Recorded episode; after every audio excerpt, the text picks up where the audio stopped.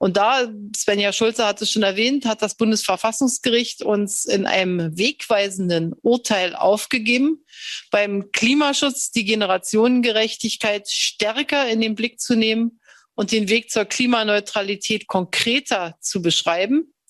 Und wir werden daher unser nationales Minderungsziel für 2030 um 10 Prozentpunkte auf 65 Prozent anheben und zugleich bereits 2045 Klimaneutralität anstreben. Die Bundeskanzlerin Angela Merkel auf ihrem letzten Petersberger Klimadialog am Donnerstag. Deutschland erhöht seine Klimaziele mit der Begründung des Urteils vom Bundesverfassungsgericht. Aber ist das jetzt wirklich so ein großer Wurf oder war das nicht sowieso schon geplant?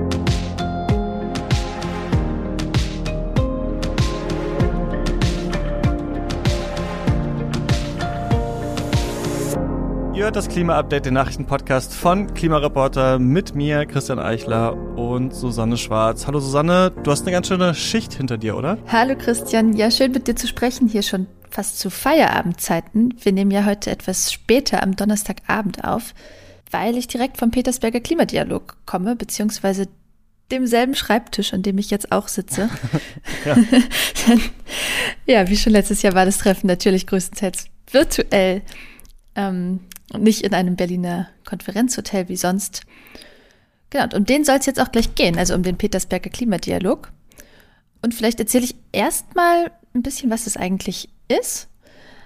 Seit 2010 lädt Deutschland jedes Jahr Regierungschefs und Ministerinnen aus verschiedenen Ländern ein, damals nach Petersberg bei Bonn, daher hat das mhm. Ganze auch seinen Namen, und mittlerweile eigentlich nach Berlin.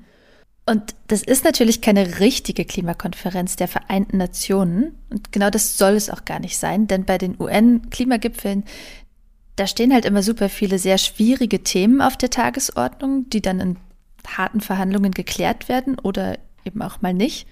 Und zur Vorbereitung dieser Gipfel ist der Petersberger Klimadialog gedacht, also so ein informeller Gipfel zum Austausch, ein Anlass so für Ankündigungen. Genau, seit 2010 gibt es den, hast du gesagt. Und mhm. Angela Merkel hat den ja als Bundeskanzlerin mit ins Leben gerufen, ne? Mhm. Und deswegen war das jetzt ihr letzter Gipfel, denn ab dem kommenden Jahr wird ja dann jemand anders Bundeskanzlerin sein. Und man fragt sich ja bei Merkel vieles, aber ich vor allem eines. Warum macht die nicht jetzt noch mal so richtigen Klimaschutz auf ihre letzten Tage, ne? Um sich quasi selbst so ein Denkmal äh, zu setzen für die Zukunft. Das fragen sich, glaube ich, auch andere und hatten sich da jetzt auch einen starken Auftritt erhofft. Aber den gab es eigentlich nicht. Also sie hat die Erhöhung der Klimaziele da schon vorgestellt, die die Bundesregierung ja schon am Mittwoch angekündigt hat. Auf die kommen wir auch gleich noch mal genauer zu sprechen. Und dann hat sie halt viel dazu gesagt, dass äh, CO2-Preise wichtig sind und so dies und das, aber eine konkrete Hoffnung von vielen KlimaschützerInnen hat sie nicht wahrgemacht, nämlich die nach der Verdopplung der deutschen Klimafinanzierung. Da geht es ja um Geld, das die Industriestaaten armen Ländern versprechen, damit die dann ähm, Klimaschutz und Anpassung bezahlen können. Haben wir hier auch schon öfter drüber gesprochen. Denn ja, die reichen Länder sind ja verantwortlich für einen Großteil der Klimakrise. Versprochen haben die deshalb 100 Milliarden US-Dollar pro Jahr von 2020 bis 2025. Und ob das letztes Jahr zusammengekommen ist, das ist noch gar nicht klar. Aber die OECD, also die Industrieländerorganisation, die rechnet das regelmäßig durch. Und in den Vorjahren war jedenfalls noch eine ordentliche Lücke zu 100 Milliarden. Und Merkel hat jetzt die deutschen Zusagen nicht nur nicht verdoppelt, sie hat überhaupt gar keine Erhöhung angekündigt.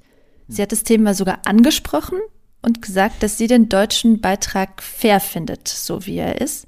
Bisher sind vier Milliarden Euro pro Jahr versprochen an öffentlichem Geld und die hat Deutschland zuletzt auch ungefähr bezahlt, ein bisschen mehr sogar zuletzt. Und wenn man noch verschiedene Kredite einrechnet und private Investitionen für Klimaschutz und Entwicklungshilfe, dann kommt man sogar auf mehr als sieben Milliarden. Ähm, und das finden viele Expertinnen für Klimafinanzierung von den Hilfswerken beispielsweise problematisch, sowas einzurechnen. Die sagen, mhm. nee, nur öffentliches Geld darf als Klimafinanzierung gelten. Und zwar nur das, was nicht zurückgezahlt werden muss. Und man muss es klar von Entwicklungshilfe trennen können. Einfach damit sich da nicht mehrere wichtige Zwecke gegenseitig das Geld wegnehmen. Und die finden also, dass Deutschland sich eigentlich mit mehr Klimafinanzierung schmückt, als dann wirklich fließt. Und wenn euch das genauer interessiert, könnt ihr mal in unseren Show Notes vorbeigucken. Da verlinken wir euch ein Interview, das ich mal mit Sabine Minninger geführt habe. Die ist Klimaexpertin bei Brot für die Welt und kennt sich damit sehr genau aus. Man muss aber fairerweise sagen, Deutschland steht im europäischen Vergleich wirklich nicht so schlecht da.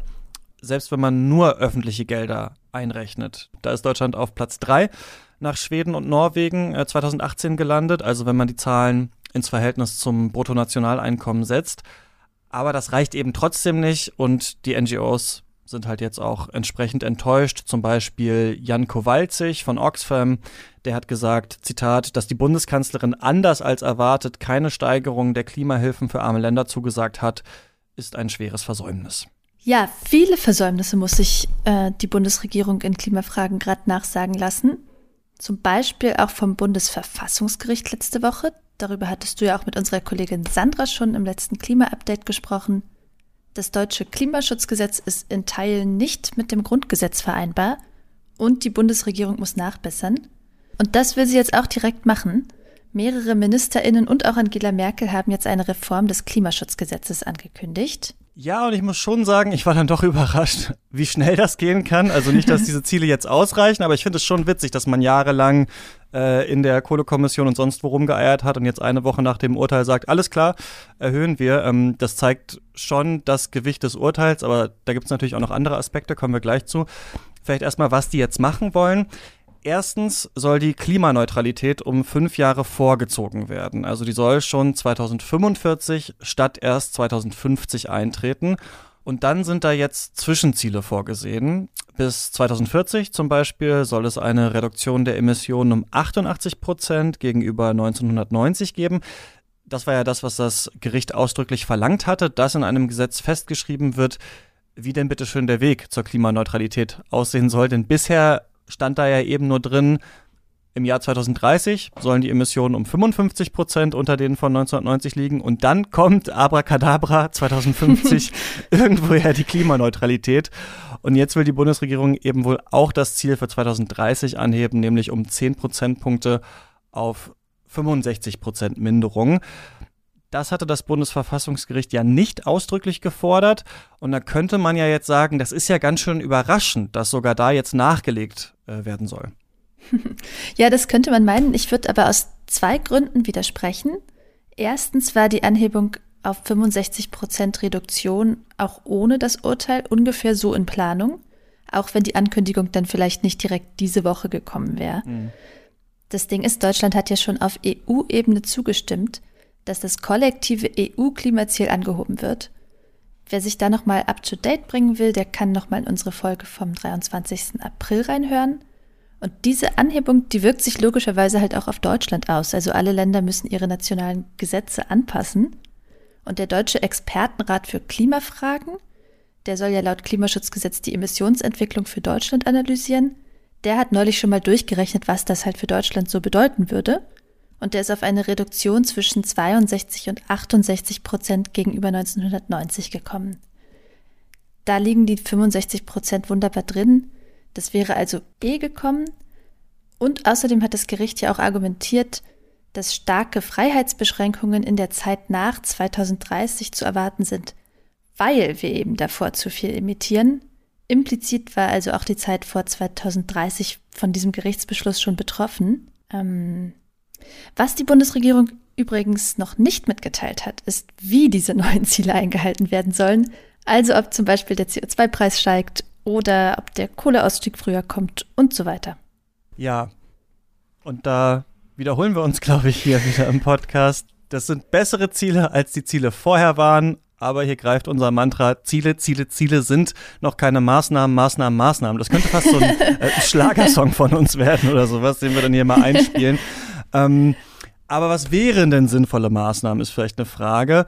Genau, der Ausbau der Erneuerbaren, aber das klappt in Deutschland ja nicht so gut, wie es könnte. Und wir schauen deswegen heute mal im dritten Thema auf die Windkraft, denn da gibt es einen Vorschlag einer Stiftung, wie man den Ausbau gut mit dem Artenschutz verbinden könnte.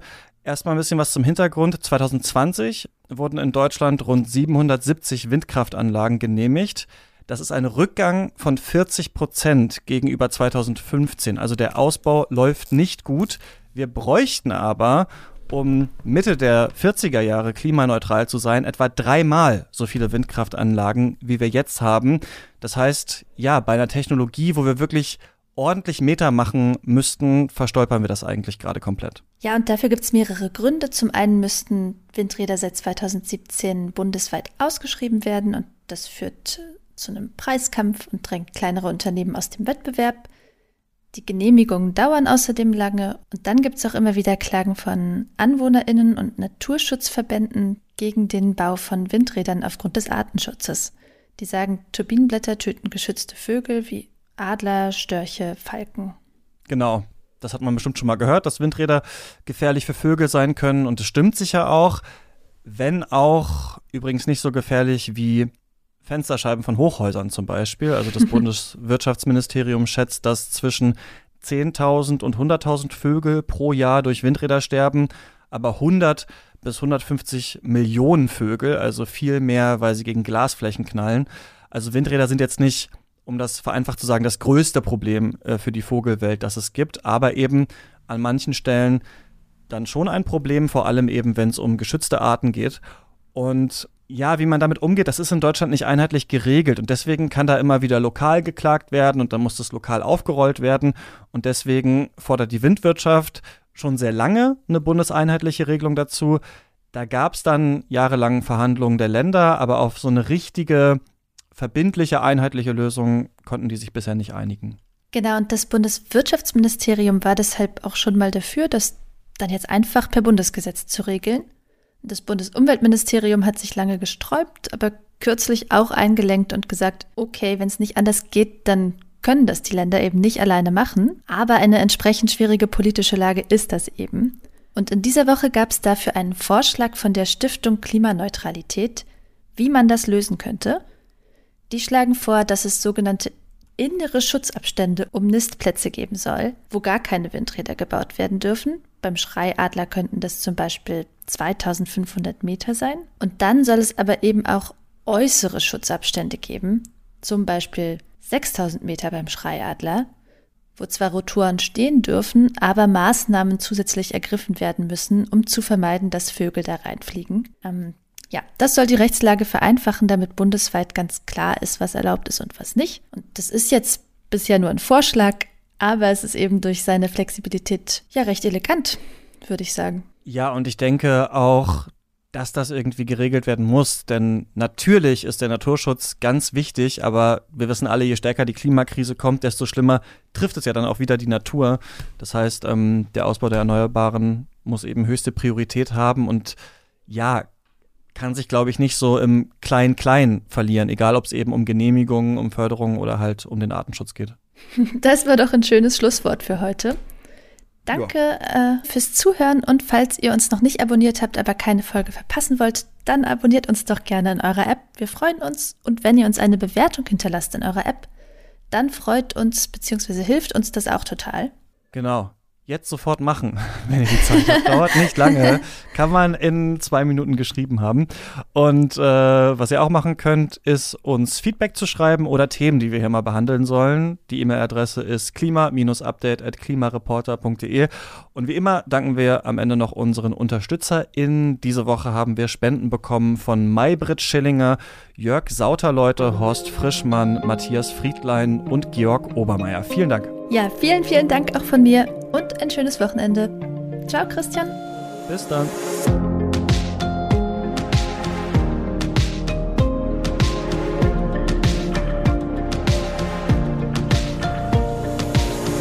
Das Klima-Update ist ein Projekt des Klimawissen e.V.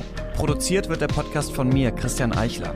Moderiert auch von mir und in dieser Woche Susanne Schwarz. Dieses Projekt wird erst durch eure Spenden möglich. Wenn ihr euch vorstellen könntet, uns finanziell zu unterstützen, dann klickt gerne auf den Spendenlink in der Podcast-Beschreibung.